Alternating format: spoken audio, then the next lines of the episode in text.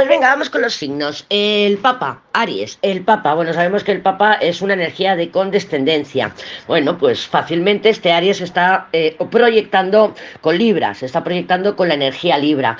Vamos a ir aprendiendo las energías de los signos gracias a la carta lunar. No te olvides de la carta lunar, que es muy importante si te apetece aprender astrología, ¿vale? Porque te vas a ayudar un montón. Entonces, Papa, eh, voy hacia lo nuevo, soy condescendiente, estoy como un modo de, de, bueno, pues de aceptación, de aceptación. A lo mejor está pidiendo consejo, pero fíjate que ese papá tiene al lado el mago, entonces no deja de haber jugaditas, no deja de, hacer, de haber jugaditas, entonces te puedes encontrar un Aries, pues que sí, que te da la razón, pero como a los tontos, ¿vale? Para que me entiendas la expresión. Claro, eh, ese papá está limitado, se encuentra la papisa, la justicia, estares tú o es la otra parte diciéndole, oye, vale, sí, yo te escucho, oye, vale, yo quiero confiar en ti, pero estas son las condiciones, estas son las limitaciones. Lo que pasa que, bueno, me parece que tú, que serías el, el, mm, estarías manifestada en esta tirada en la justicia, poniendo tus condiciones, incluso poniendo ultimátus que también son falsos. Mentirosa, mentirosa, mentirosa. También estás jugando con el,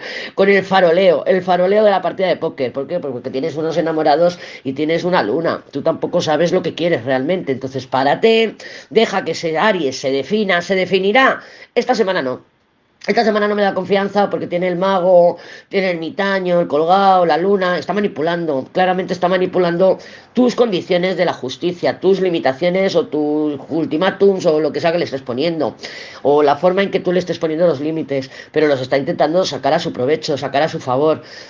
Mm, puede ser que le funcione fácilmente, fácilmente puede ser que le funcione, porque esta emperatriz puede ser tú, de la justicia, viendo que no te funcionan las técnicas que estás utilizando con este Aries y que te acabes mostrando como una emperatriz fuerza, creyendo que tienes el control y no lo tienes. Entonces yo Aries, pues bueno, con ese papa lo veo condescendiente, lo veo arrimado al árbol que más calienta, ¿no? a la sombra que más calienta, o que más, o que más enfría, se hace mucho calor, pero no le veo sincero